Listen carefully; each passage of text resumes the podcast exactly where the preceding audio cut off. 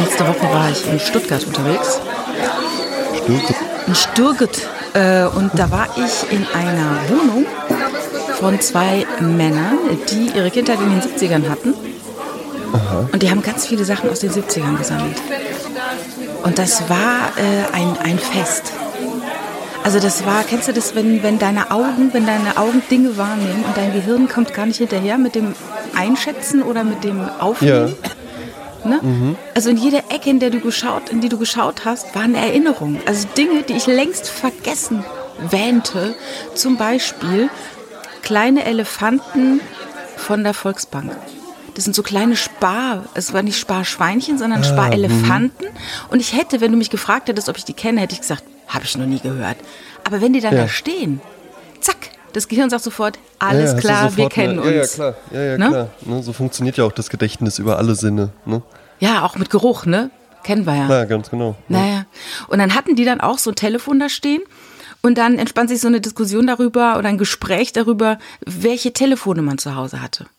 Und ähm, äh, in meiner Teenagerzeit war es ja so, also man hat ja immer gerne telefoniert. Teenager, die tauschen sich ja wahnsinnig gern aus. Das ist ja auch richtig. Und jetzt muss man jetzt, jetzt muss man jetzt muss man kurz noch äh, jemanden, der jetzt äh, 25 ist oder sowas Ja. dazu abholen. Telefonieren, das war früher saumäßig teuer. Ja, das war das Ding. saumäßig teuer. Jetzt, also es war so, Teenager müssen sich miteinander abchecken, ne? Das ist ja wichtig, ne? Wer bist du, wer Genau. bin ich, um sich selber zu finden, ne? Die können ja nicht mehr nur mit den Eltern abhängen, das ist ja grausam. Ähm, und das sieht man ja heute, die brauchen das ja auch ständig, diese Bestätigung von außen, ne? Wer bin ich, siehst, wie siehst du mich, wie sehe ich mich? Oder wie beim Bachelor immer, was hast du gedacht, als du mich zum ersten Mal gesehen hast? Also das ist jungen Menschen wahnsinnig wichtig, ne? Ähm, und dieses, das gab, damals gab es halt nur das Telefon. Ne? Du hast also einfach nur mit den Leuten telefoniert, du hast keine WhatsApp gehabt oder nichts, du hast einfach telefoniert, du hast Leute angerufen und da war dann der Mhm. große Bruder am Apparat oder die Mutter und es war dann Genau. hochnotpeinlich und du musstest auch wissen, wie du dich meldest. Du musst sagen, guten Tag, ne? mein Name ist Jasmin Mhm. oder ich bin Jasmin, ich hätte gern den sowieso gesprochen. Und das musste man auch Mhm. lernen, ja. Ja, ja. Und dann war es halt so, dass ich zum Beispiel, ich hatte einen Freund weit weg und es war halt ein Ferngespräch. Und wir hatten, glaube ich, im Monat dann mal 130 Mark Telefonrechnung. Ja. Und mein Vater sagte, das war in anderen Familien, sei das schon quasi äh, ein Familienkonferenzthema. Nach dem Motto, wir müssen uns jetzt hier zusammensetzen, wir haben ein Problem. Ja.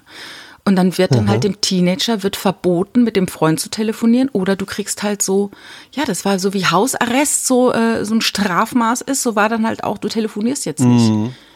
Und Ja, ich hatte ja meine erste Freundin in Mönchengladbach, da hatte ich dann auch immer ein Kontingent, Ach, ich mit der siehste? vertelefonieren durfte. Das habe ich aber auch bezahlt. Also das wurde dann quasi aus der Telefonrechnung rausgerechnet. Und dann hat man ähm, so was ganz Abstruses gemacht, was ja wirklich, deswegen betone ich das nochmal, telefonieren war halt echt saumäßig teuer, weil es war auch Ja. was anderes, ob ich jetzt die Jasmin von Wiesbaden aus in Köln anrufe oder ob ich die Jasmin in Frankfurt anrufe. Das konnten riesige Unterschiede im Preis sein. Ja. Ne? Mobiltarife lasse ich einfach mal komplett außen vor. Ja, Ja, ja, ja. Da waren, da, das, das, hatte mal, das war ein Schaden, den meine Mutter noch äh, äh, bis vor ein paar Jahren hatte, weil die halt eben aus einer Welt kam, wo noch äh, eine Minute auf dem Handy telefonieren 2,50 Euro Ja, ja, oder ja, sowas kostet. genau, genau. Ja. Aber Ja, und bei- was, bei- wa- was wir dann hatten, war, war, ganz kurz nur, was wir dann hatten, waren äh, so Vorwahl. Du konntest so eine Vorwahl wählen und dann war, der, war das Telefonat günstiger. Um ein paar Das Cent war ja schon. Hightech, das war ja schon Anfang der 2000er. Ja. Da gab es ja so, Mhm, dann genau. wurde dieses ja Monopol 70er. geknackt. Genau, genau, das waren deine 70er. Dann wurde das Monopol geknackt und dann konnte man dann so, wenn man clever war. Ich hatte sogar einen gekauft und den musste ich auch ähm, Abo bezahlen. Der hat automatisch die günstigste Vorwahl dann selbst gewählt.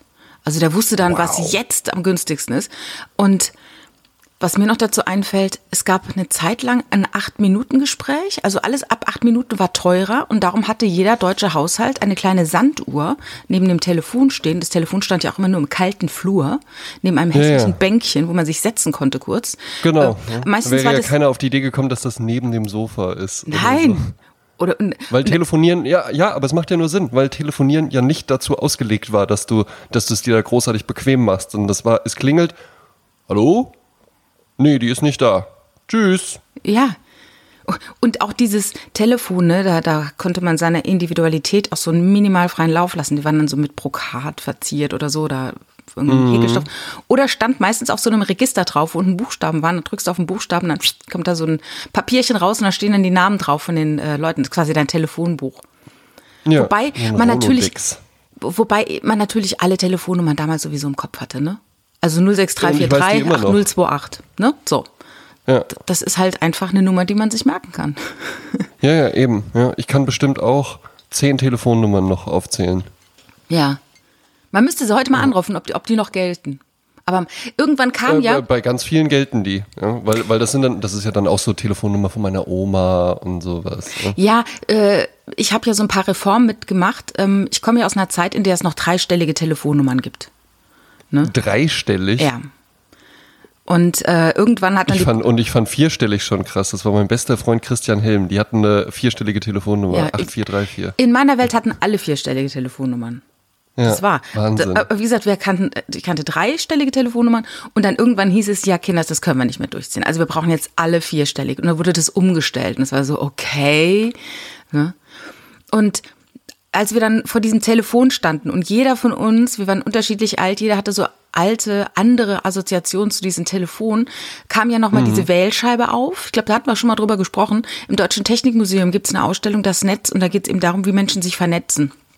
Die ersten Ja. Vernetzungen fanden ja statt durch irgendwelche Fernmelde, äh, Laternen und Autos, ne, Kutschen, ne? Dann vernetzt man sich, dann kommt man aus dem Kaff mal raus. Ja, genau. Und da gab's halt diese Wählscheibe. Und kurz Moment habe ich dann auch nicht mehr gewusst, wie man da eine Nummer gewählt hat.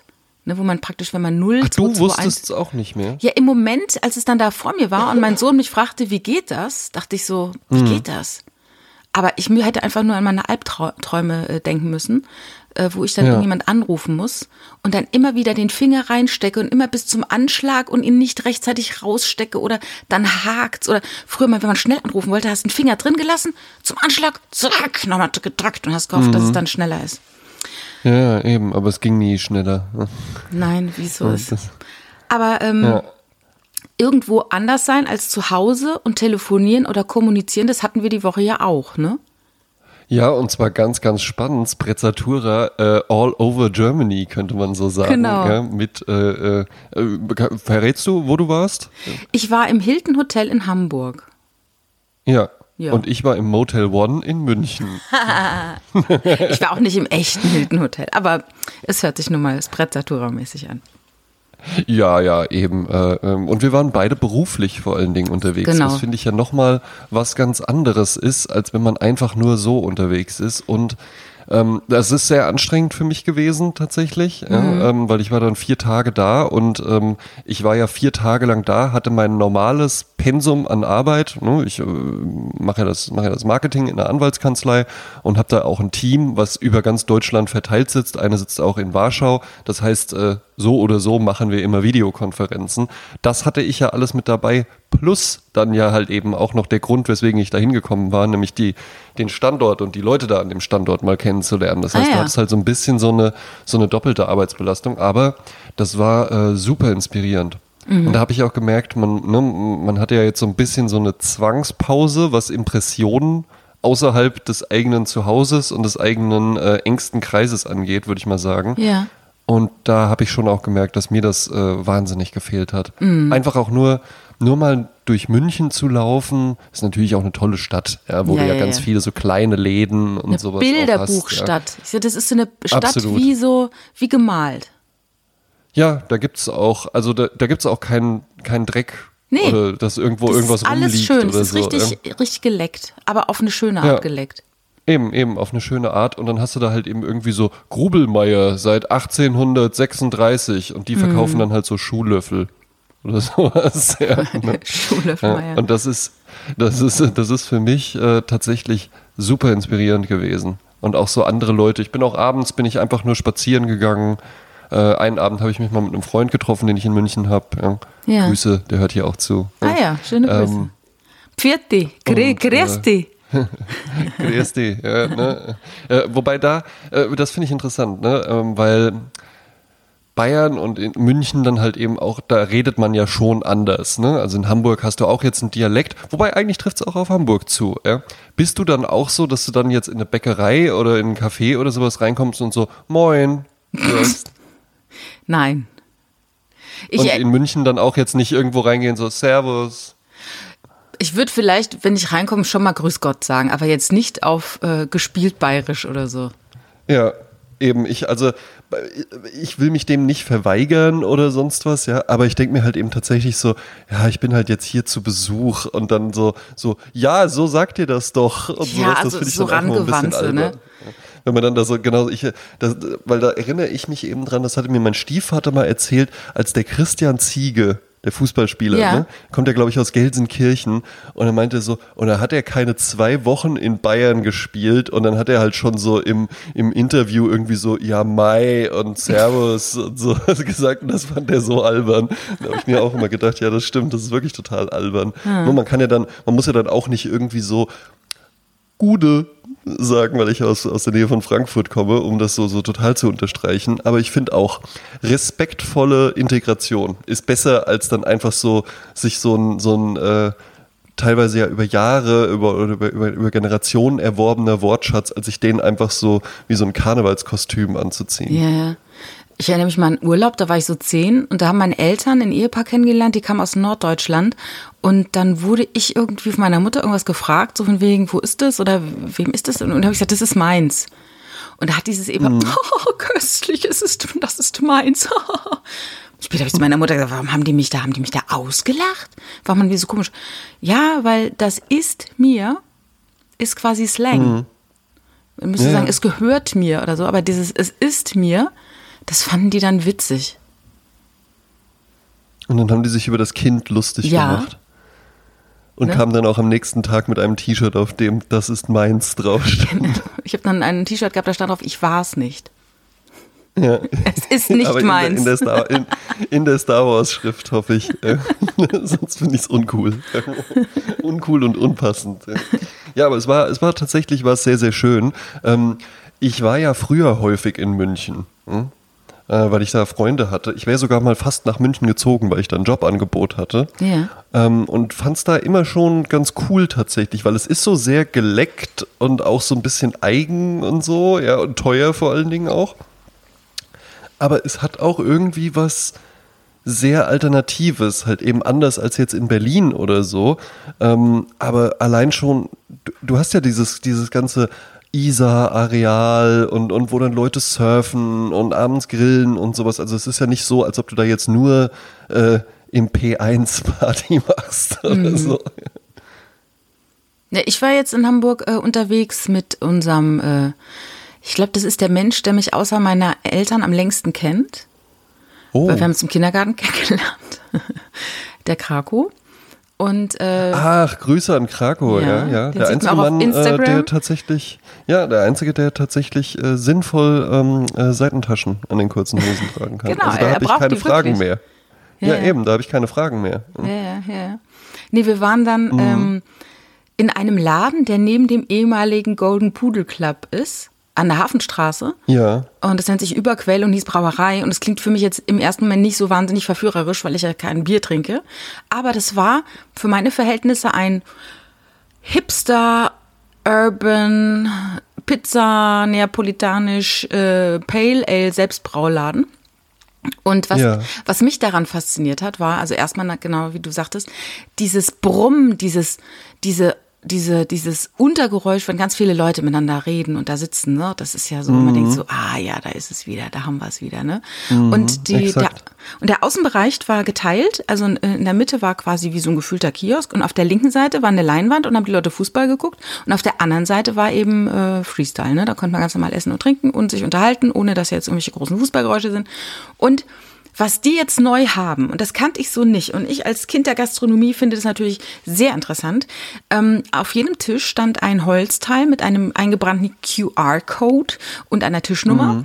Und dann bist du dahin ich weiß gar nicht, ob es da stand. Also der Krakow hat gesagt, mach das mal, dann habe ich es gemacht.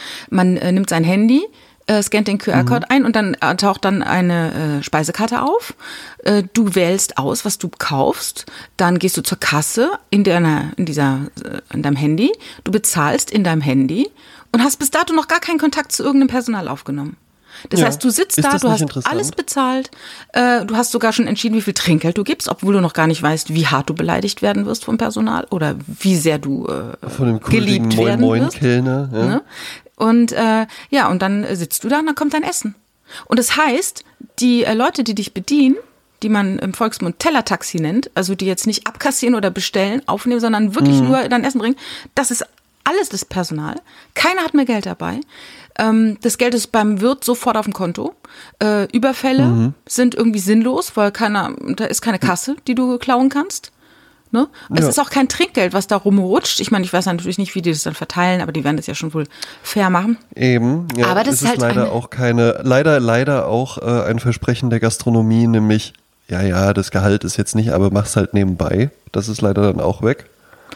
Ne? Also es Ja, ist ja ja. alles, Läuft äh, alles sehr über die Bücher äh, dann jetzt, ne? nachvollziehbar. Absolut, ja, genau, ja. genau, Da wird ja viel gemauschelt. Meine Oma sagte immer, alle, die mit Wasser arbeiten.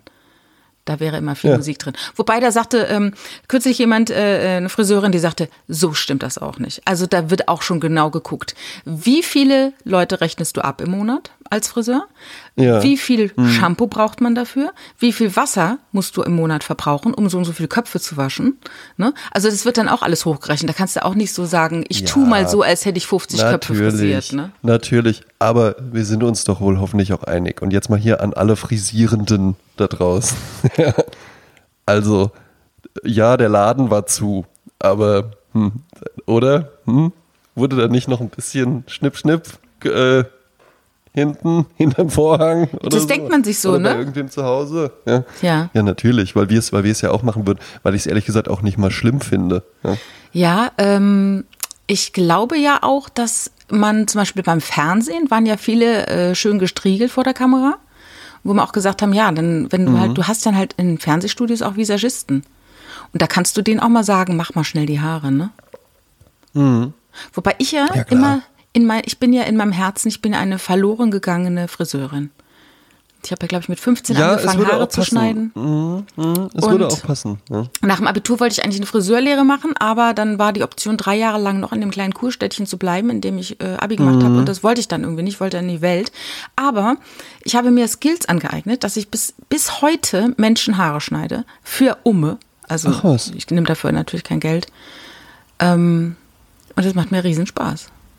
Und es ist ein toller Job, weil du kannst damit, und ich finde das immer so toll, wenn so Jobs so sind, du kannst damit in die Welt, du kannst damit um die Welt reisen. Ich meine, jetzt, wie Ja, du ja, sagst, ja, es ist natürlich jetzt wieder schwieriger in der digitalen Welt. Du musst dich dann irgendwo anmelden. Diese Bürokratiemonster ist natürlich überall da. Ne? Früher, man stellt sich das so ich leicht hatte- vor. ja, Ähm. ja, aber, aber theoretisch, also es ist eben einfach, es ist eine Fähigkeit, die du auf der ganzen Welt gebrauchen kannst, Ja. die du auf der ganzen Welt einsetzen kannst Ja. und die relativ schnell dazu führt, dass du äh, damit irgendwo arbeiten kannst. Ne? Ja. Auch in Argentinien werden auch Filme gedreht und in Argentinien wird auch äh, irgendwie Werbung gemacht. Aber bis wir beide da jetzt so, da ist es schwieriger reinzukommen. Ja, ja. Als Friseur kannst du, würde ich sagen, theoretisch vom Flughafen bis zur Einstellung können es zwei Stunden sein. Ja. Ja, und dann ja, fängst du halt einfach an, Haare zu schneiden. Und Tätowierer Haare, genauso. Haare wachsen immer. Ne? Eben. Aber ganz interessant, ich glaube, es ist 10, 15 Jahre her, da habe ich mich mit einem Friseur unterhalten und ich weiß nicht, ob das eingetreten ist, was er gesagt hat. Er hatte prophezeit, dass die Leute immer mehr so DIY-mäßig unterwegs sind und sich immer mehr selbst die Haare schneiden werden und dass dieses Mhm. Perfekte äh, der Frisur zurückgehen wird, ähm, dieser Anspruch an die Perfektion und dass deshalb auch diese diese ein bisschen verrückteren Haarschnitte von Freunden Ja. geschnippelt dann auch mehr den Durchbruch haben. Ja, ist was, äh, kann- vielleicht bei jungen Leuten. Mhm. Ne? Genauso wie es ja äh, bei Tätowierern konnte ich das jetzt schon häufig, oder bei Leuten, die viele Tätowierungen haben, konnte ich Mhm. das schon häufiger beobachten. Du fängst ja an, du bist ja ein weißes Blatt Papier, ja? Und dann sagst du irgendwann, ich wollte mir jetzt hier auf den Oberarm, ähm, äh, Herr Tätowierer, ähm, äh, hatte ich mir überlegt, so ein Kompass, ja, so ein Kompass und aber äh, der Hintergrund ist eine Weltkugel und ähm, dann steht so außenrum äh, steht noch das und das und äh, äh, geht dann über in so ein 3D-Geflecht oder in so einen Hirschkopf, weil ich komme ja also und mein Urgroßvater war ja auch Seemann, deswegen auch noch ein Anker oder sowas, ja. Und dann irgendwann bist du aber so voll und dann fangen die Leute auch gerne an mit so Spaßtätowierungen. Ja, und dann Kranz tätowiert halt Kölsch. eben einfach mal an so ein, ja, an so, genau, Kranz Kölsch oder einfach nur so ein, habe ich mal gesehen bei einer, die hatte dann einfach nur so ein Kleiderbügel, so ein Ja. Drahtkleiderbügel so Ja, auf dem. Oberschenkel und so. Ja, hat eine, hat eine Freundin gemacht auf einer Party und sowas. Mhm. Wobei muss Was man ja, sagen- wenn du anfängst, dich zu äh, tätowieren zu lassen, wäre es ja unvorstellbar, dass du das machst. Ja, weißt du, das erste Einfach Tattoo äh, ist natürlich dann, ja, das erinnert mich an meinen Großvater väterlicherseits, der mit mir immer angeln war und der erzählte mir von den Mhm. Ja, ja. Äh, Inkas und daher lalala. Und dann das 38. Tattoo ist dann halt einfach nur ein Kleiderbügel. Ja, Ne? eben. Und es ist doch auch wirklich erstaunlich, dass im Jahr 2021 sich hier zwei erwachsene Menschen miteinander unterhalten und beide keine Tätowierungen haben. Ja. Ich glaube, das ist, das ist tatsächlich äh, sehr, sehr unwahrscheinlich, dass man das findet. Also ich Mhm. Zumal- habe ansonsten niemanden im Freundeskreis, der keine äh, Tätowierung hat. Doch, eine. Eine hat, glaube ich, äh, keine. Die hätte aber gerne welche. Ach so, bei dir sind alle tätowiert, die du kennst? Ja. Ach ja. Also alle haben mindestens irgendetwas. Ja. Und wenn es im Mallorca-Urlaub ein Delfinchen auf dem Knöchel ist. Ja, ganz genau. Mhm. Ja, Hat, ja, glaub ich wollte mich ja einen. auch mal tätowieren lassen. Ich habe doch mal erzählt, ich bin dann in Hamburg, als ich da gewohnt habe, bin ich natürlich durch alle möglichen Tattoo-Studios und hatte gehofft, da große Inspiration zu haben. Natürlich auch, ich hätte gern Anker Ja. gehabt oder so, ne? Und da war dann halt auch ein Laden, da bist du halt damals rein und die ganze Wand war voll mit Inspiration und du konntest dann sagen, ich hätte gern die Nummer 38, ne? So wie im China-Laden und dann wurde, es- wurde das halt tätowiert. Da waren so drei, vier Kabinen, da bist du dann dahin. Und da war eine Frau für mich damals so eine total alte Frau um die 30, die hat sich dann am Knöchel Wahnsinn. tätowieren lassen und die hat da wirklich einen Kreislaufzusammenbruch bekommen bei dieser Knöcheltätowierung. Mhm. Und das musste dann in der Mitte abgebrochen werden. Also es war eine Riesenschau natürlich für uns, die wir da quasi im Wartezimmer Ja, ja, saßen. klar. Aber ich bin dann auch weiter. Ich habe dann auch keinen Bock mehr gehabt, mich tätowieren zu lassen. Nicht aus Angst Nee, vor Schmerzen, sondern einfach nur, weil mir das alles zu banal erschien, was mir da. Ich wollte Ja, natürlich eben. dieses bedeutungsschwangere Tattoo und ich, ich bin bis heute nicht darauf gekommen, was es sein müsste. Ja. Bei mir war tatsächlich nicht einmal im Leben der Wunsch da, das zu machen. Also ich Ach hatte nicht mal irgendwie für mich den Wunsch, so mit, mit 15 und dann mit 18, dann lasse ich mich tätowieren oder so. Ja. Mhm. Ich fand das irgendwie schon immer für mich unpassend. Und ich fand, äh, äh, und ich finde auch generell den Vorgang finde ich auch merkwürdig, ja, dass man sich halt eben einfach so ein Bild auf die Haut malen lässt. Ja. Ähm, und noch merkwürdiger fand ich aber, wenn sich, als dann das, und das würde ich sagen, gab es in den 70ern auch gar nicht, dass dann irgendwann Leute mit Schrift angefangen haben. Und dann wurde da so irgendwie so ein halber Roman auf dem Oberschenkel irgendwie äh, verewigt Ja, ja. oder sowas. Ganz merkwürdig. Hm. Ja, und das Geräusch, das diese, äh, diese Maschinen machen, Ja. finde ich ist auch äh, upturned. Ja. Ich bin gerade am überlegen, mir sind jetzt so viele Sachen äh, durchs Gehirn geschossen, was Tätowierung angeht.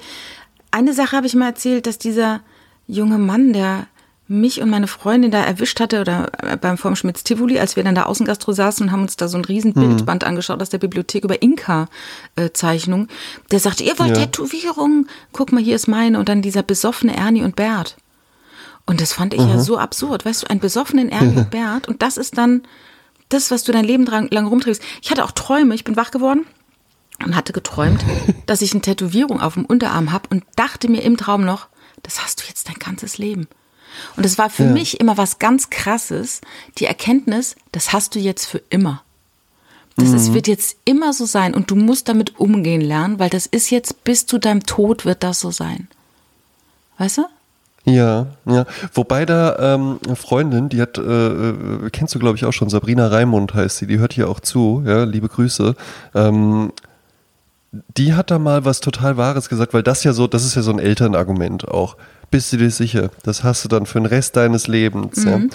Und die meinte dann mal zu mir, ja, äh, also klar kann es halt eben sein, dass ich vielleicht, ne, wenn man sich jetzt das Gesicht tätowieren lässt, ist vielleicht auch nochmal was anderes, als wenn man irgendwas so auf dem, äh, hier neben auf der Taille hat oder so. Aber wenn mir das in 20 Jahren nicht mehr gefallen sollte, dann hat mir das halt 20 Jahre lang ja gut gefallen. Also klar, ein besoffener Ernie und Bert, vielleicht äh, bereut man den auch schneller als dann irgendwelche äh, äh, traditional ähm, äh, Tattoos oder sowas. Aber ähm, da finde ich es schon auch was dran. Also bei mir war es nie das Argument mit, äh, das, das, das bleibt dann für immer oder sowas. Ich habe mich da einfach nie irgendwie, also könnt, ja, kann ich, kann ich dich ja fragen, könntest du dir das vorstellen? Ich habe jetzt gerade hier so den, den Ärmel so ein bisschen hochgeschoppt von meinem äh, äh, Pullover, dass jetzt hier einfach so ein Tattoo noch rauskommt oder so. Weißt du, ich bin mittlerweile so weit, dass ich mir alles vorstellen kann. Und ich kann mir auch vorstellen, dass es in deiner Vergangenheit Phasen gab, wo das richtig äh, und richtig und wichtig. Also für dich total logisch war, dir jetzt ein, weiß ich was, einen Pferdekopf tätowieren zu lassen. Und wenn du jetzt sagst, das war die Phase, da war ich Turnierreiter und da habe ich mir mein, äh, mein, äh, weiß ich, mein Shiloh äh, tätowieren lassen, dann würde ich sagen, dann würde ich es dir auch abkaufen, weißt du? Ah ja, stark. Ja? Na, vielleicht erfinde ich noch mal eine Geschichte in ein, paar, in ein paar Episoden, wenn du diese Unterhaltung hier vergessen hast. Vor allen Dingen, da war ich Turnierreiter, so mit zwei Metern. Stimmt, ja. Die sind doch immer eher klein, klein oder? und zierlich, ja, damit die Pferde es überhaupt Ja. äh, mögen. Ist auch interessant, ne? Sobald beim Sport ein Gerät noch mit dazu kommt, ist eigentlich immer besser, wenn du klein bist. Auch Formel 1, Motorrad oder sowas. Und Größe ist eigentlich nur gut. Stabhochsprung? Stabhochsprung, das Sind ist die eine da gute eher Frage, groß? weil Stabhochsprung hast du ja ein, hast du ja ein Gerät auch noch mit dabei. Ja, aber du Also gehst Leute, ja bis zu so sieben Meter hoch, ne? Du bist ja echt, du gehst ja. Ja. richtig hoch. Dann würden lange Beine natürlich helfen. Ja. Hm, hm, hm. Und du benutzt da den Stock. Ob das jetzt so viel Auswirkungen hat, wenn du dann da groß bist oder nicht, das ist ja dann eher so ein Technikding. Vielleicht ähm, äh, torpediert der Stabhochsprung schon meine These. Nee, aber es gibt halt Aber Sportarten, wo halt die Körpergröße dir helfen kann und dir im Weg stehen kann. Das ist ja logisch. Zum Beispiel auch bei Ballett. Also jetzt mit, 100 Ja. mit 100 Kilo äh, 1,65 Ballett zu machen, glaube ich, fällt dir schwerer, als wenn du halt 45 Kilo wiegst. Eben, eben. Oder das hat man auch ganz häufig, wenn man dann so ähm, sch- äh, berühmte Schauspieler wie George Clooney oder, oder sowas trifft und dann so, ah, der ist aber überraschend klein. Ne? Ja, Ja. weil Größe ist viel, viel schwieriger. Es ist so, so ein kleineres Format. Ne? George Clooney ja auch dann so ein sehr attraktiver Mann. Ja? Und das ist auf diesem kleineren Format, kannst du das viel besser darstellen. Da sind die Verhältnisse und die Proportionen in der Regel besser. Ne? Weil bei mir äh, kommt dann noch so ein langer Hals und sowas dazwischen. Das hat der George Clooney alles nicht. Da Also wo bei mir der Hals losgeht, da ist bei dem schon das Kinn. Ja? Ja. Ich weiß gar nicht, ob das eine Rolle spielt. Ich würde eher auf die, ich würde es eher psychologisieren, warum so viele berühmte Männer klein sind. Ja, Also ich bitte. glaub- ja, ich, es ist ja eine, äh, für mich eine Binsenweisheit. Frauen, wenn du Frauen fragst, wie sieht ein Traummann aus, ja, dann äh, stößt du ja auf starke Stereotypen. Also Frauen wollen dann in der Masse immer so, Mhm. er soll größer sein als ich, äh, Mhm. eine starke Schulter zum Anlehnen und er soll schöne Hände haben. Ne, das, das ist immer so. Schöne Hände? Schöne Hände höre ich immer wieder. Und ähm, Ah, ja. ja, also das heißt, als großer Mann per se ziehst du schon mal die Blicke auf dich. Ja? Wenn du jetzt aber ein kleiner Ja. Mann bist, der auf Augenhöhe mit Frauen ist, dann kannst du natürlich jetzt nicht mit Größe brillieren. Du bist nicht sofort. Klar, sichtbar. da musst du dir was einfallen lassen. Also musst du ne? dir was einfallen lassen, dass du irgendwie äh, attraktiv bist, indem du zum Beispiel witzig bist oder charmant bist oder ansonsten irgendwie Mhm. einfallsreich. Ähm, ich habe in meinem Leben mehr interessante kleinere Männer kennengelernt als interessante große Männer. Weil oft große Ja. Männer gar nicht so interessant sein mussten, um die Aufmerksamkeit auf sich zu richten. Ja. Ne? Und darum Tja. kann ich mir vorstellen, dass die Männer, die es in Hollywood nach ganz oben geschafft haben, die haben so eine intrinsische Motivation, interessant und äh, weiß ich was nach vorne zu gehen äh, mit ihrem ähm, mit ihrem So-Sein, dass die äh, ja und dass wenn du dann halt durch die Reihen schaust, dann sind halt wahnsinnig viele kleinere Männer da und ja definiere kleiner, aber auf jeden Fall deutlich kleiner als 1,80 sage ich jetzt mal. Wobei zum Beispiel Wo Danny, ja dann eigentlich schon, eigentlich schon der große Mann anfängt. Also ab 1,85 bist du schon ein groß, größerer Typ auch, würde ich Genau, sagen. genau.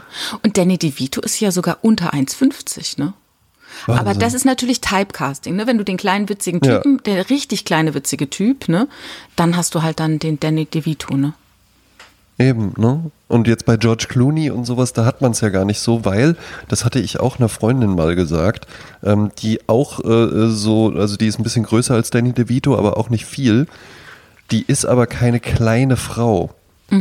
Also die ist nicht so nicht so Mädchenfeenartig, sondern wenn du die, wenn du von der jetzt ein Foto machst, ohne einen Referenzrahmen drumherum, Ohne ein Euro-Stück. könnte man, Ja. Genau, ohne ein Euro-Stück, was daneben liegt, ja. ähm, dann könnte man auch sagen, so, ja, die ist äh, äh, 1,80 groß, ne? Ah, ja. Weil die Mhm. einfach, äh, die hat schöne, die, ist, die, die habe ich mal gesagt, äh, sie ist eine, sie ist eine kleiner skalierte Frau, ja? keine kleine Frau. Einfach mit dem Finger mit dem iPad kleiner ge. genau, ja, kleiner skaliert einfach Ja. nur, ja. Ähm, da hat die sich auch sehr drüber gefreut, ja. Ja, ja. Ja, äh, das heißt ja immer so, ab 1,50 ist es okay. So, ne? Wobei ich jetzt, ich bin ja, ja ich muss halt. Ich, ja, ich, ich bin ja, ich bin ja total Standard in meiner Größe. Ich bin ja 1,66, ich glaube, ich war mal 1,68. Bei irgendeinem Arzt war ich mal 1,68. Vor vielen, vielen mhm. Monden 1,68. Das hatte ich mir lange beibehalten, bis ich kürzlich nochmal gemessen wurde. Ich bin 1,66. Vielleicht bin ich schon geschrumpft. Mhm. Kann natürlich auch sein. Wahnsinn. Ja, aber es ist so eine Standardgröße einfach, ne? Ja. Und ich finde es irgendwie auch ja, okay. Ja, also ich, ich habe hier nie unter meiner Größe gelitten, weil das ist halt, das war halt nicht besonders also damit habe ich mich nicht hervortun glaube, können mit meiner Größe. Das war halt Nee, noch, nee, nee, aber, aber ich glaube halt eben, äh, Frauen- und Männergröße ist ein anderes Thema. Mhm. Also ich glaube, wenn du als Typ 1,66 bist, ist wesentlich schwieriger, als wenn du als Frau 1,66 bist. Ja, aber auch immer, weil die Frauen immer dieses Stereotype, er muss größer sein. Wie sieht das ja. denn aus? Ne? So Geschichten. Mhm. Ja, ja.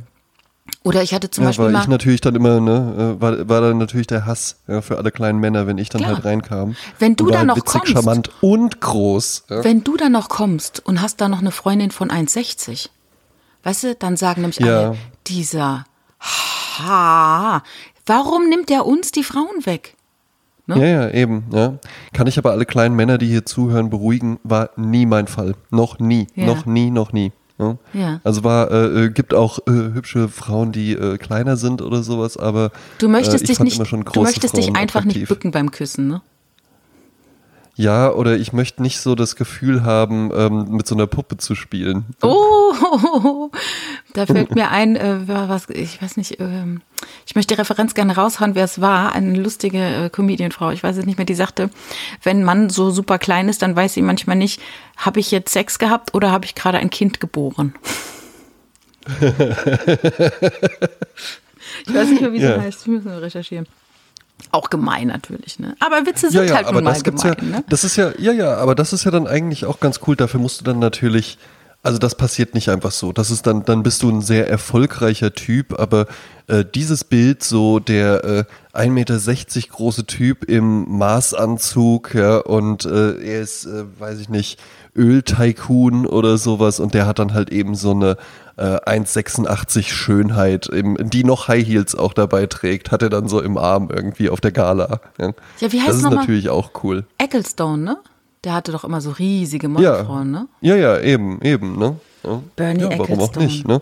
Und irgendwas wird, wird, an dem ja halt eben auch dran sein, weil es stimmt ja schon, was du gesagt hast, ne? Klar, wenn du so eine gewisse Größe hast und auch Stärke, ne? Muskeln und sowas, ja, wir haben, wir steuern ja halt eben auch sehr darauf zu, wenn, äh, das fand, hattest du mal erwähnt bei ähm, Ex on the Beach oder wo es war oder sowas, wo halt eben lauter Typen sind, die alle krassere Muskeln haben als irgendwelche Bodybuilder in den äh, 80er Jahren oder so. Mhm. Ne? Und das sind aber einfach irgendwelche Standardtypen. Und dann haben die aber auch noch so grelle Klamotten an, grelle Tätowierungen, grelle Frisuren, grellen Schmuck und sowas. Mhm. Ja. Es ist ja eine enorme Lautstärke, die diese äh, Typen ausstrahlen müssen. Und so wie heute die Jugend die 90er kopiert, so werden irgendwann wieder Leute diese Zeit kopieren. Also dann werden in 20 Jahren wieder Leute halt rumrennen.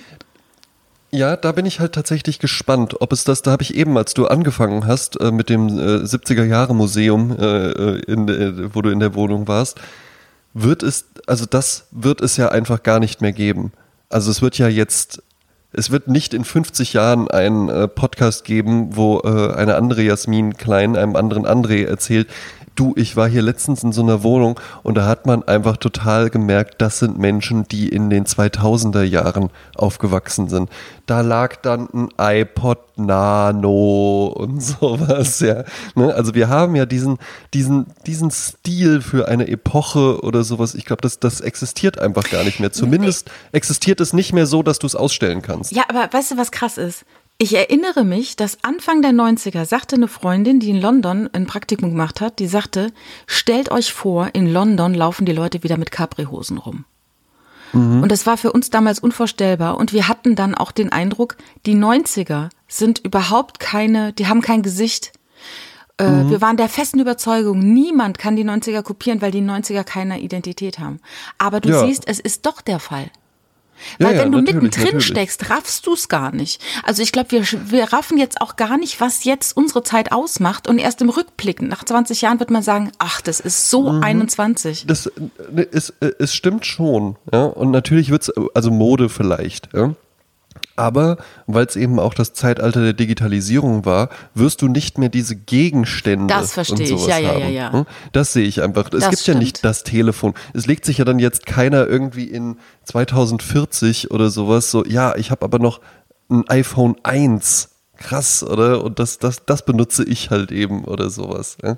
Wohingegen es ja jetzt durchaus Leute gibt, die dann so ein prähistorisches äh, äh, Ich bin eine Lady-Telefon haben. Ja? Ja, oder so, so einen alten Nokia-Knochen oder so. Aber ähm, ja, die Frage ist tatsächlich, werden die Dinge weniger? Also die Dinge, die ich jetzt gesehen habe aus den 70ern, ne, auch Werbegeschenk und so und ähm, interessante Föhne, ne, wo so ein Föhn neben dir steht, den du über den Kopf machst und so. Gibt es weniger Dinge, weil viele Dinge digital Ja. vorliegen? Ne, also Viele Dinge digital, viele Dinge optimiert und sich nur noch das wirklich Optimierte durchsetzt. Also ich könnte mir zum Beispiel vorstellen, dass in 20 Jahren jeder Föhn so aussieht wie jetzt der Dyson-Föhn. Mhm. Dass es dann gar nicht mehr diesen normalen Föhn geben wird. Ja. Aber übrigens, was ist das mit diesen Föhnen, ne? Ich war die Woche ja in mehreren Hotels, weil ich ein bisschen unterwegs war. Und immer wieder dieser Föhn, der so laut ist, dass noch zwei Zimmer weiter die Leute aus dem Bett fallen, aber gleichzeitig ein Wind, als würde ich meine Haare anhauchen. Ja. Es ist nicht zu verstehen. Hotelzimmerföhne ist, äh, ja, ja, ist ganz merkwürdig. Ja.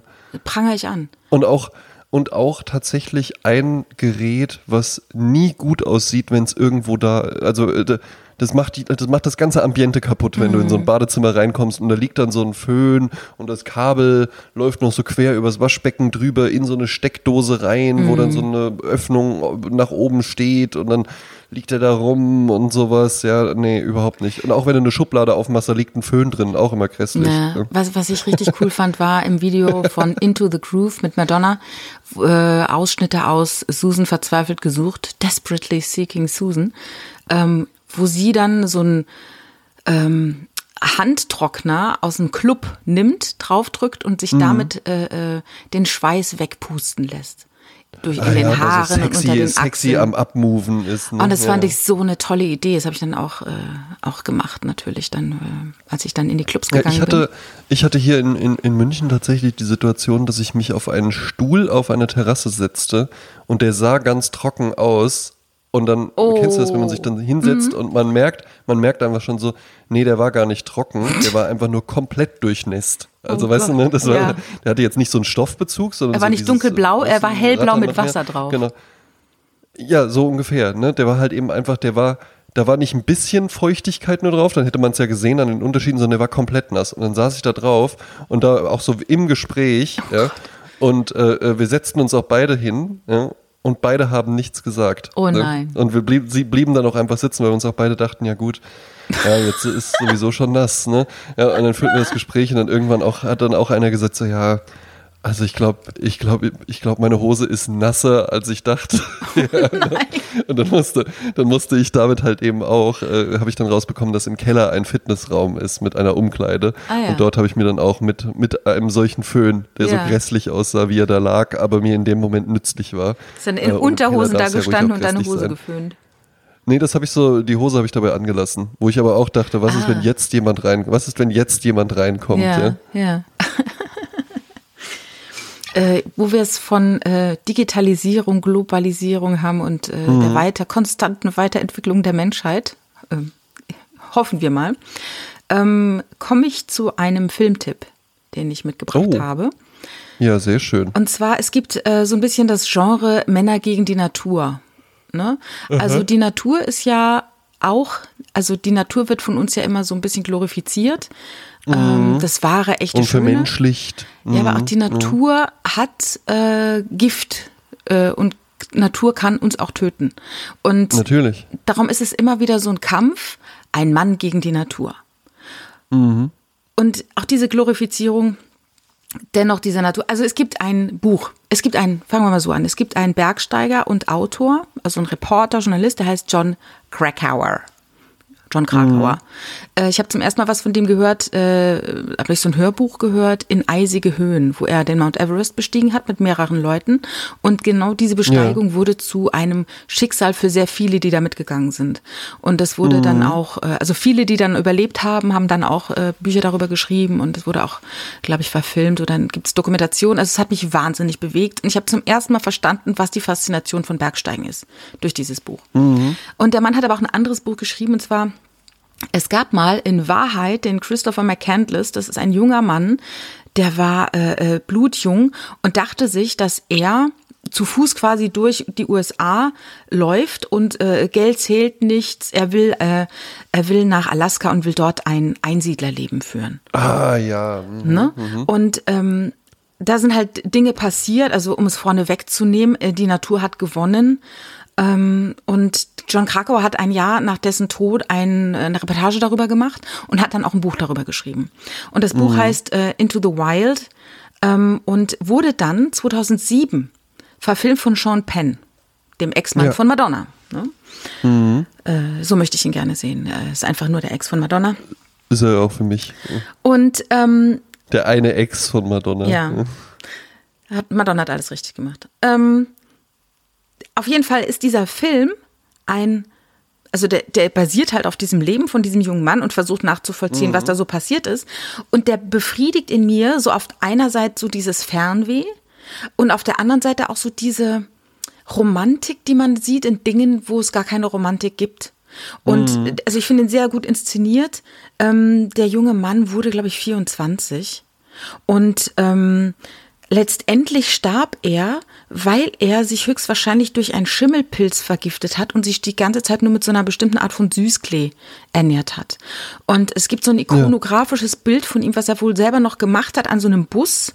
Er hat dann so einen Bus, äh, mit dem er da, äh, in dem genau, er auch geschlafen hat. Wurde, Genau, der, der aber da stand. Also es war jetzt der nicht Magic ein Camper Bus. oder sowas, ja, genau. sondern genau, das war halt eben so, so, ein Bus, der da irgendwo in der Pampa stand. Ja, und was, was eben auch noch so ähm, interessant ist, er hat ja auch Tagebuch geführt, das man dann auch gefunden hat. Mhm. Und ähm, er hat dann aufgeschrieben, Happiness is only real when shared.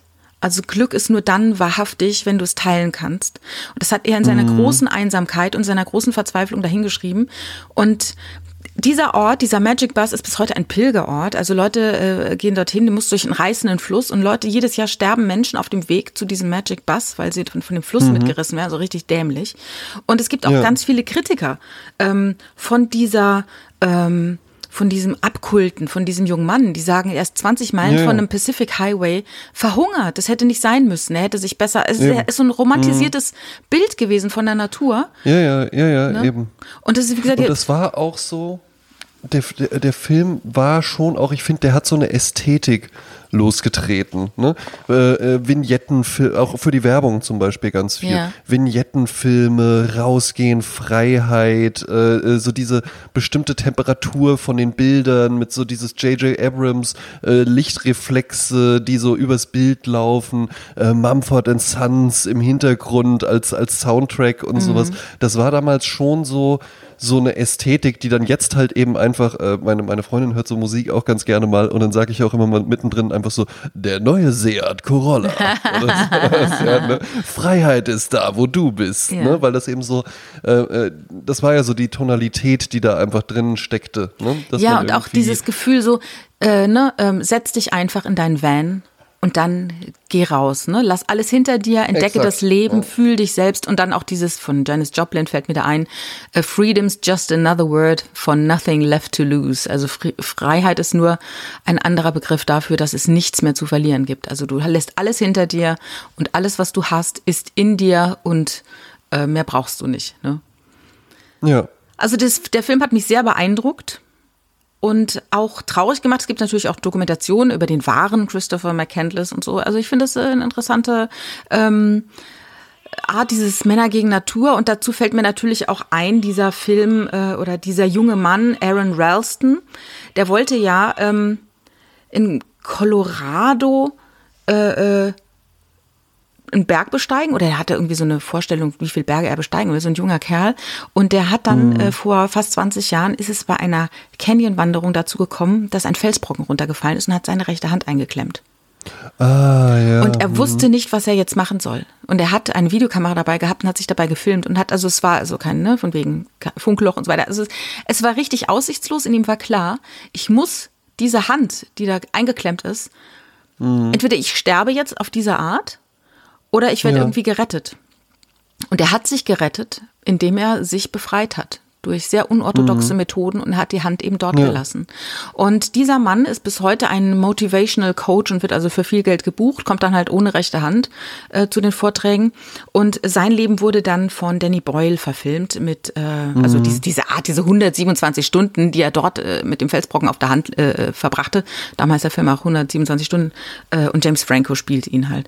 Und das finde ich so interessant, so diese, und er hat es halt geschafft, ne? Er hat sich quasi gegen die Natur durchgesetzt, ne? Er hat Ja, überlebt, ne? was du, was, was du in beiden Fällen eben einfach hast, ist einmal so dieses äh, äh, eher alleine gegen die Natur und natürlich halt eben ähm, den Wunsch, den ja ganz, ganz viele auch, glaube ich, haben an sich selbst, äh, so ein Freigeist zu sein. Mhm. Ich gehe alleine raus, ich brauche niemanden, ich Mhm. bin eine Lonely Wolf, ich lasse das alles hinter mir. Ja, weil bei, ähm, bei dem äh, James Franco-Film ja eben auch das Problem war, dass er eben immer diese Wanderung gemacht hat und niemandem Bescheid gesagt hat, Ja. wo er unterwegs ist, kein Tracking zugelassen hat, weil er frei sein wollte Mhm. und sowas, ja. Ähm, ja, gut. Ne?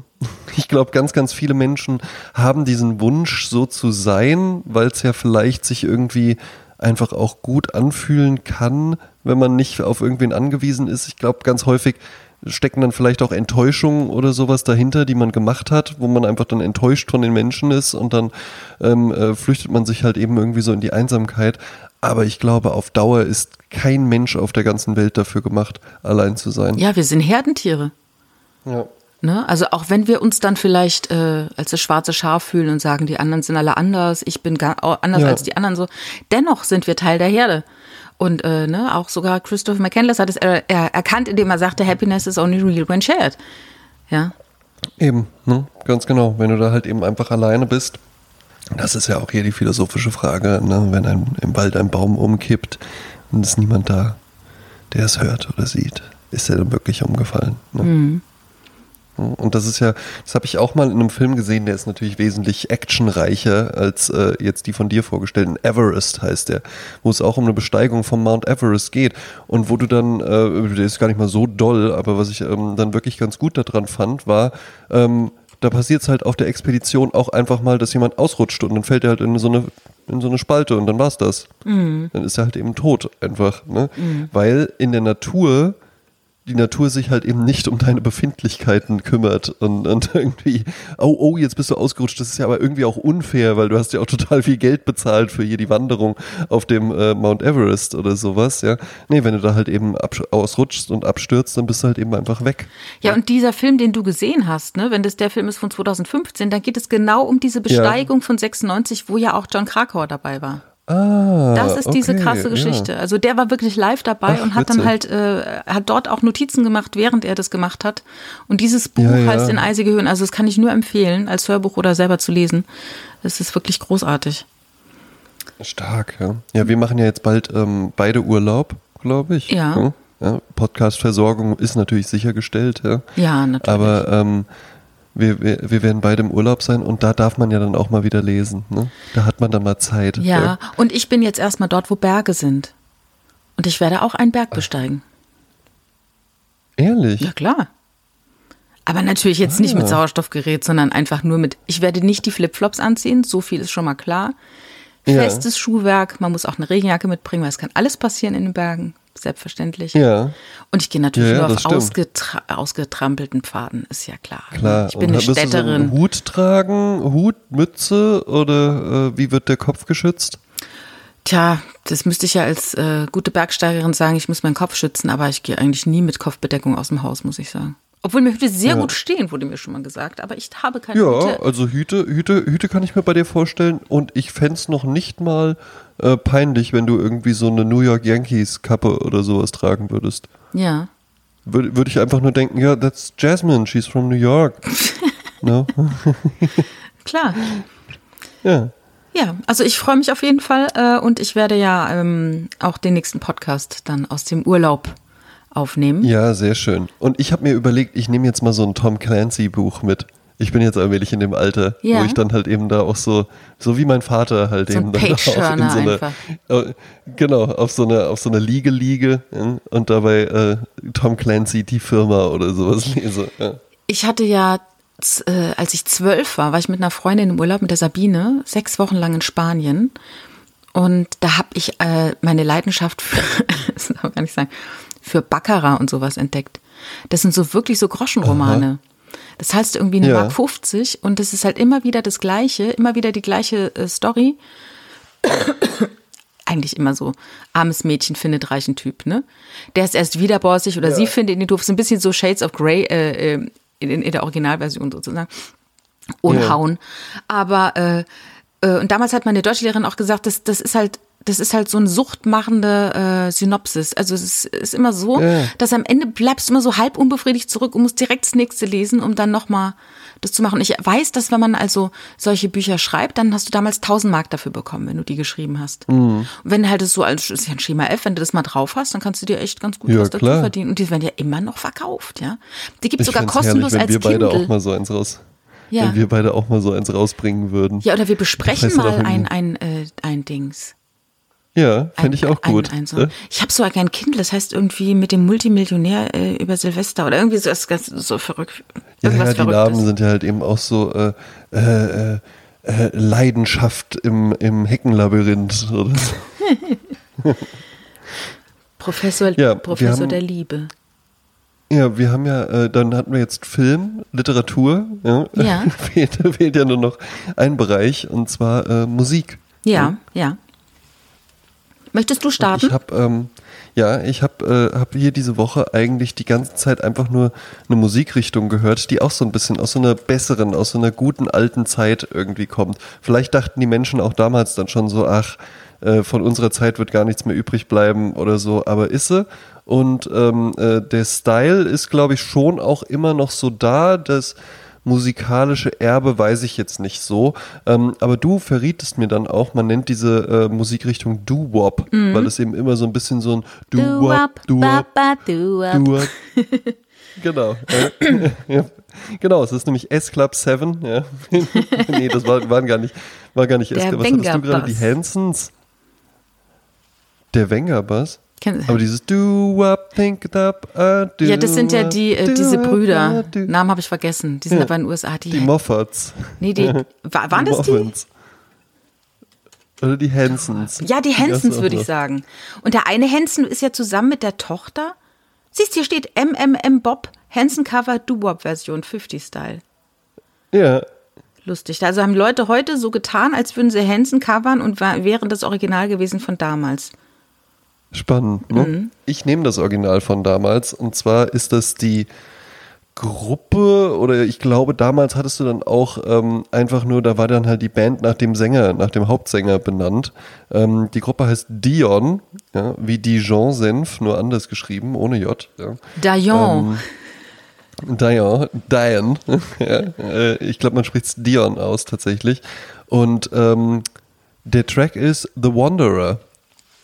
Und dann habe ich einfach mitbekommen, weil ich ja immer über YouTube Musik höre, dass der Song auch gerade so ein bisschen so ein Revival hat, weil der bei irgendwie in einem Computerspiel namens Far Cry ähm, stark eingesetzt wurde. Ah. Ja, ja, und das ja. ist ja so, ein, so, eine, so eine Dystopie oder sowas, glaube ich. ja. Und es ist so ein ganz cooler Song, ja, auch wenn man so als Mann rumläuft. Und ja, als Frau? Was ist, wenn man als Frau rumläuft? Ja, da weiß ich nicht, ob das dann so gut passt, ja. Und was mir bei, bei den Liedern von Dion aufgepassen ist, äh, aufgefallen ist, ist vielleicht eher ein, ein Track für die, für die männlichen Zuhörer hier, ähm, ist, dass das alles auch so ein bisschen Gangster-Rap ist. Weil der hat äh, neben The Mm. Wanderer, wo es ja auch so ein bisschen darum geht, so, hey, ich bin der Typ, der irgendwo reinkommt und sowas, ja, ne, und alle klar macht und so, gibt es auch äh, einen Song, der war auch äh, recht berühmt, der heißt Run Around Sue. Mhm. Und da geht's halt, kennst du den? Nee, so. Ja, dieses Hep, Hep, da, da, da, da, da, da, Ach so, ja klar. Jetzt hast du's erkannt. Ja. Genau, ja.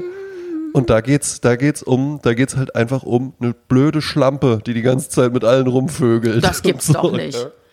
Ja, ja doch, hab aber ich noch das war nie halt gehört. einfach so, war halt einfach so verpackt alles in so eine, in so eine ähm, äh, äh, pastellfarbene Leichtigkeit. Ja. Schön. Ja. Dion mit The Wanderer. Sehr schön. Ich habe ein Lied äh, mitgebracht aus meiner, aus meiner Puppenkiste. Das hat mir vor vielen, vielen Jahren mal meine Freundin Inga äh, nahegebracht. Und zwar, damals konnte man digital, äh, äh, sie, sie hat mir eine CD gebrannt und da war da, da dieses Lied drauf. Und sie hat quasi alles so zusammengesammelt, wo Sommer drin steht. Also Titel mit Sommer. Mhm. Und dieses Lied kannte ich nicht, aber was mir sehr gefiel an diesem Lied, dass da mein Name drin vorkommt. Also eigentlich in jedem Buch kommt irgendwo immer mein Name vor. Und äh, mhm. wenn in Liedern mein Name vorkommt, finde ich es auch immer sehr schön. Weil ich ja so einen ja. für mich selten Namen, Namen habe. Ne? Ähm, so, also dieses Lied mochte ich sehr und ich dachte, das ist jetzt, äh, es ist eigentlich würdig, hier äh, in die Liste zu kommen, weil wir haben eine Sommer, wir haben einen Sommer gerade und der Juli wird auch benannt und wir haben Juli. Ja. Also dachte ich, es passt. Es gibt eine Band, die hieß The Champs und die haben dieses Lied ja.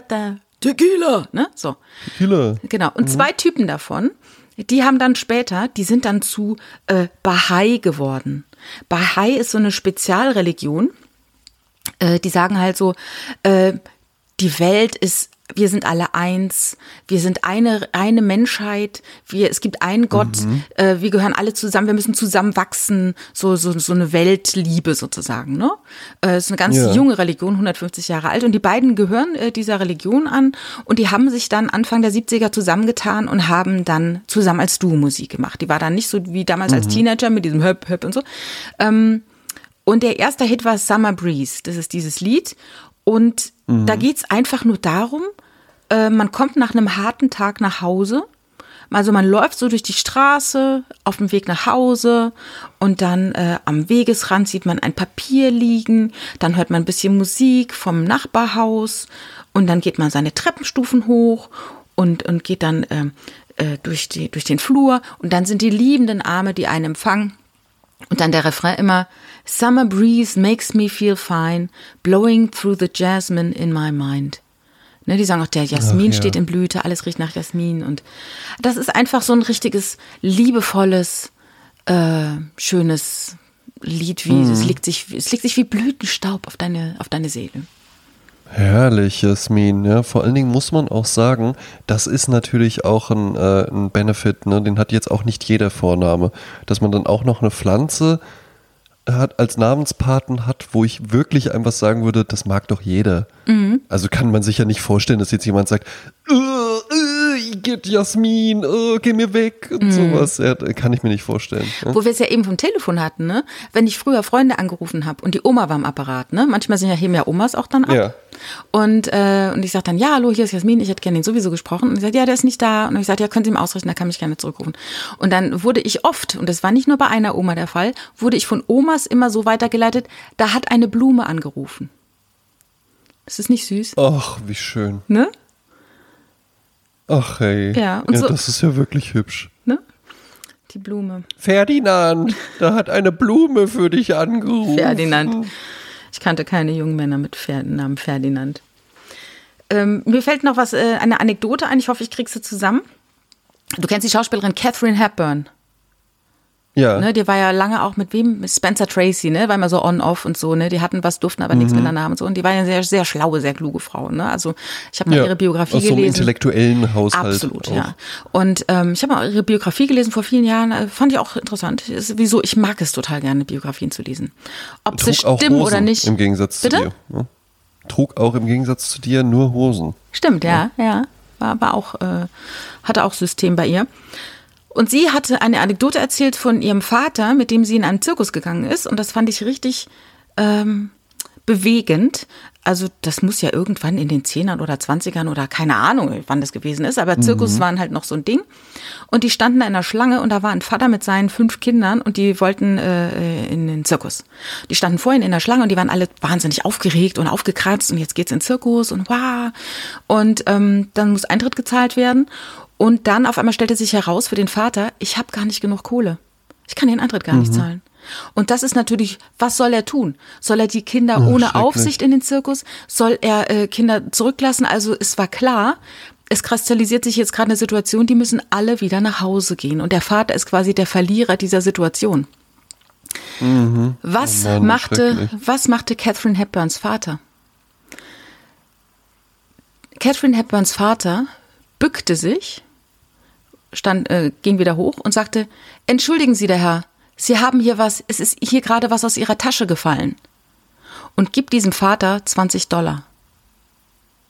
Und der Vater, und die guckten sich halt an und wussten beide Bescheid. Also auch Catherine hat gerafft, diese 20 Dollar sind nicht diesem Mann aus der Tasche gefallen.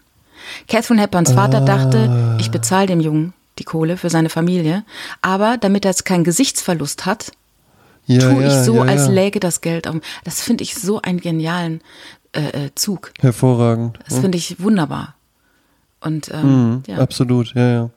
Ja, ja, weil, weil alles andere wäre nicht hilfreich gewesen. Ne? Wenn man dann im Gegenteil, wenn dann da ein anderer Mann kommt an und so, na, bringst du es nicht? Na, hier komm, ich bezahle das mal. Ja, das wär so großkotzig, ist, äh, ne? Furchtbar demütigend, Ja, ja. ja, ja. Äh, äh, das hätte man auch nicht annehmen können. Aber ja, genau so, ähm, so konnten alle ihr Gesicht wahren ja. eben. Ne? Ja, und, und das ist auch so eine kleine Freude dann auch, ähm, ja, für, für, für den Vater, ne? Der einfach gesagt, ich habe dem Mann jetzt einfach geholfen, ne? Weil der hat auch, äh, Mhm. der, hat, der hat seine fünf Kinder hier und so, und das, das wäre alles doof einfach für die. Und so blieb der Papa auch auf eine Art der Held, weil was wäre passiert, wenn die alle wieder unverrichteter Dinge hätten nach Hause gehen müssen, ne? Ja, eben. Und alle sollten so sein wie der Vater von Catherine Hepburn. Ja, eben. Unterstützend und trotzdem, genau, ne? unterstützend und dennoch im Hintergrund. Eben. Mhm. Ja. Ein bisschen so und ein bisschen so wie ähm, Christopher Supertramp oder wie hat er sich genannt von Into Stimmt, ja, ja, Supertramp, irgendwas, ja, ja, irgendwas mit Supertramp. Alexander Supertramp, glaube ich. Ja, ja, ja, ja. Alexander Auch das. Supertramp. Ja. Und dann einfach im Hintergrund Mumford Sons und dann so eine sonore Stimme, die sagt, der neue Kiat Colleziano. jetzt Immer. serienmäßig. Immer eine Reise Genauso wert. flexibel wie du. Genau. Ja. Ja. Ja, wunderbar. Ja, ähm, wir beide trinken jetzt ein schönes kaltes Wasser aus dem, aus dem Fluss, aus Ja. dem reißenden Fluss. ja. Auf dem Weg Und zum dann Magic geht's, dann, geht's, dann geht's ab in die Berge. Genau. Mal gucken. Dann wird da nur Schmelzwasser getrunken. Schmilzt. Gute Reise, Jasmin. Dankeschön, Dankeschön. Wir hören uns wieder. Und für hier, oder, oder wie man sagt, ich träume halt schon auf Bayerisch Vierti, gell? Ja, servus. Ja, Ja. Habe die Ehre. Ja. servus. Ja. Tschüss. Tschüss.